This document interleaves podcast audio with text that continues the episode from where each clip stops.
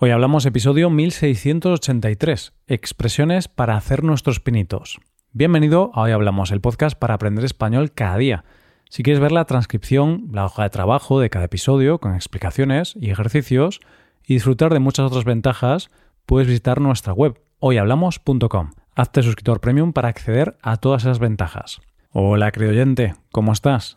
¿Quieres seguir haciendo pinitos en este maravilloso idioma? Pues este episodio puede ayudarte a seguir creciendo. Hoy trabajamos con algunas expresiones que contienen el sustantivo masculino pino.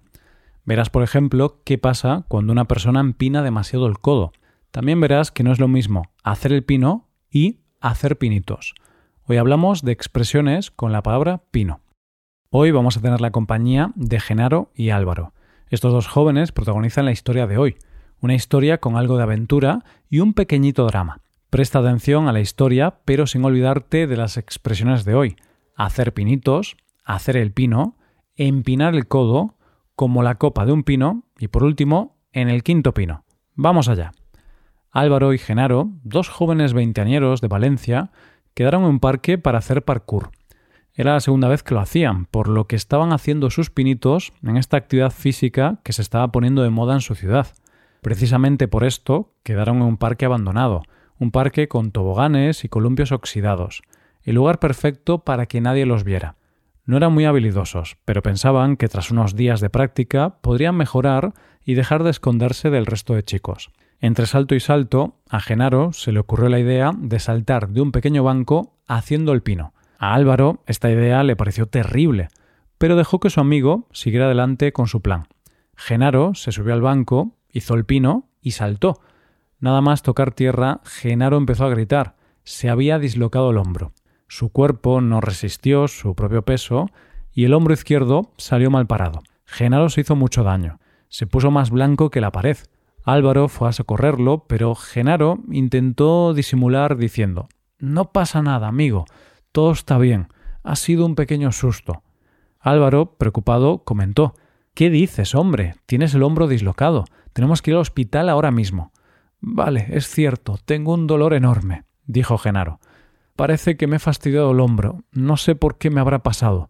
Ya sabes que soy muy habilidoso haciendo el pino. Me imagino que anoche empinamos el codo demasiado, y por eso me ha fallado el cuerpo.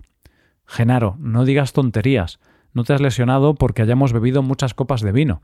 Te has lesionado porque has hecho una tontería como la copa de un pino. ¿A quién se le ocurre saltar de un banco haciendo el pino? Tras este intercambio de palabras y entre gritos de dolor, los jóvenes decidieron buscar una solución al problema. Álvaro y Genaro se dieron cuenta de que no tenían dinero para coger un taxi e ir a un hospital, ni tampoco tenían un teléfono móvil para llamar a sus padres y pedir ayuda. Por eso, Álvaro propuso lo siguiente. Como estamos en el quinto pino, no hay ningún hospital cerca y lo tuyo es urgente, voy a intentar colocarte el hombro yo mismo. ¿Qué te parece, Genaro? Me parece una idea horrible, pero amigo, confío en ti. Inténtalo. bueno, pues ya han pasado dos años de este suceso y un Genaro tiene que ir a rehabilitación dos veces por semana. Se dice que a veces es peor el remedio que la enfermedad. Aquí tenemos la prueba. A pesar de que las intenciones de Álvaro eran buenas, el resultado fue un auténtico desastre. Ahora dejamos las lesiones atrás para pasar a analizar las expresiones de la historia de hoy. Recuerda, todas ellas relacionadas con el sustantivo pino. En primer lugar, hemos presentado la expresión hacer pinitos, justo en este fragmento de la historia. Álvaro y Genaro, dos jóvenes veintañeros de Valencia, quedaron en un parque para hacer parkour. Era la segunda vez que lo hacían, por lo que estaban haciendo sus pinitos en esta actividad física que se estaba poniendo de moda en su ciudad. Decimos que alguien hace pinitos cuando se inicia en algo, cuando da sus primeros pasos en una nueva actividad, como por ejemplo un idioma, un deporte, un instrumento. En este caso, Álvaro y Genaro estaban haciendo pinitos en el mundo del parkour, es decir, estaban dando sus primeros pasos. El origen de hacer pinitos lo encontramos en los primeros pasos que dan los bebés. Cuando un bebé empieza a levantarse y quiere caminar, tiene que ponerse erguido, vertical. Ahí vemos la relación con la palabra pino, que es un árbol y por supuesto está en una posición vertical. De esta forma, si llevas unas semanas estudiando español y vas dando pequeños pasos, cuando alguien te pregunte, podrás decir, estoy haciendo mis pinitos en español.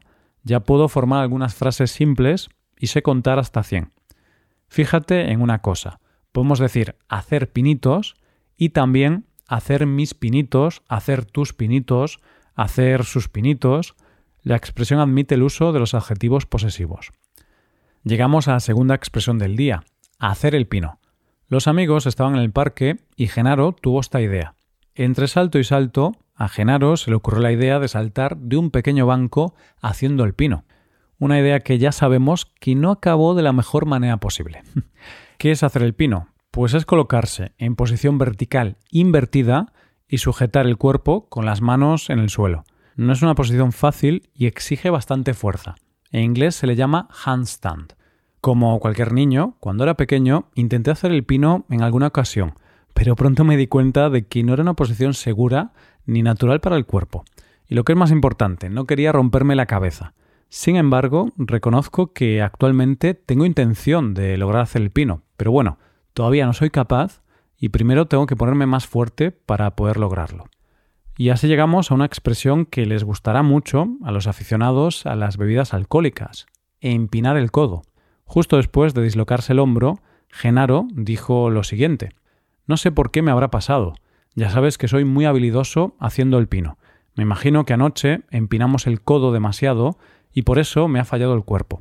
Tras escuchar este fragmento, es fácil suponer que empinar el codo significa beber en exceso, beber demasiado. El verbo empinar se define como enderezar, inclinar o levantar. Eso es justo lo que pasa cuando levantas un vaso de ron o una copa de vino. Para beber necesitas empinar o levantar el codo, esa parte del brazo. Seguro que ya puedes ver la relación entre el verbo empinar y pino, el sustantivo protagonista de hoy. El verbo empinar tiene origen en la unión de en y pino, ya que un pino es un árbol que está muy recto, está derecho. Hay que aclarar una cosa. Es cierto que se puede utilizar esta expresión para decir que has bebido demasiado. No obstante, se va a utilizar mucho más en un sentido general y no tan circunstancial. Cuando hablemos de que, por ejemplo, una persona tiene problemas con el alcohol y bebe demasiado. Ahí decimos que a esa persona le gusta empinar el codo. Imagínate que tienes un vecino que bebe demasiado y pone la música muy alta podrás decir que a tu vecino le gusta mucho empinar el codo. Y ahora vamos con la cuarta expresión usada en nuestra historia, como la copa de un pino. Esto es lo que dijo Álvaro cuando escuchó la justificación de Genaro. Genaro, no digas tonterías. No te has lesionado porque hayamos bebido muchas copas de vino. Te has lesionado porque has hecho una tontería como la copa de un pino. Decimos que algo es como la copa de un pino cuando es enorme, colosal, muy grande.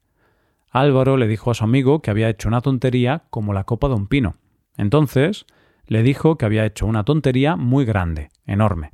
Imagínate que tu hermano te dice una mentira, una mentira muy grande.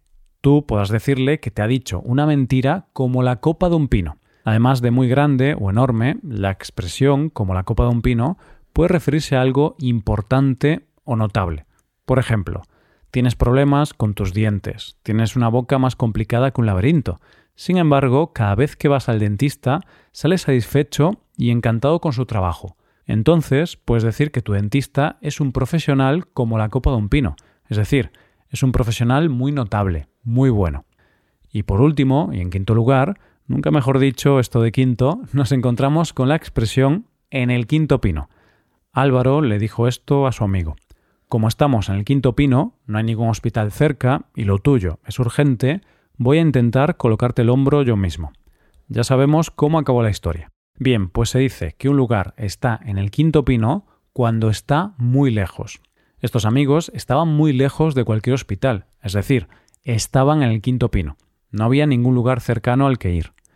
Esta expresión tiene una historia interesante.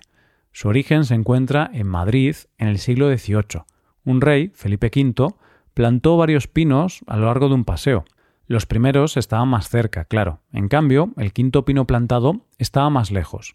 La mayoría de gente decidía verse en los primeros pinos. No obstante, los enamorados que querían verse, besarse o hacer otras cosas quedaban más lejos, quedaban en el quinto pino. ¿Por qué? Pues porque querían ocultarse, querían alejarse de las miradas ajenas. Y claro, mostrar su amor en público quizá no estaba bien visto en el siglo XVIII. Así que si tienes un amigo que vive muy lejos de la ciudad y cada vez que vas a su casa tienes que conducir mucho tiempo, puedes decirle que vive en el quinto pino. Y así nos vamos acercando al final de este episodio. Antes de hacerlo, vamos a repetir las cinco expresiones de hoy. Hacer pinitos, hacer el pino, empinar el codo, como la copa de un pino, y por último, en el quinto pino. Ahora nos despedimos y te dejamos para que sigas haciendo tus pinitos en el aprendizaje de este maravilloso idioma. Una cosa más, te recuerdo que puedes hacerte suscriptor premium de este podcast. Así te podrás beneficiar de múltiples ventajas como la transcripción de los episodios o la posibilidad de practicar con actividades, entre otras cosas. Así que, ya lo sabes, búscanos en nuestra página web hoyhablamos.com. Muchas gracias por escucharnos. Nos vemos en el episodio de mañana con más noticias en español. Pasa un buen día. Hasta mañana.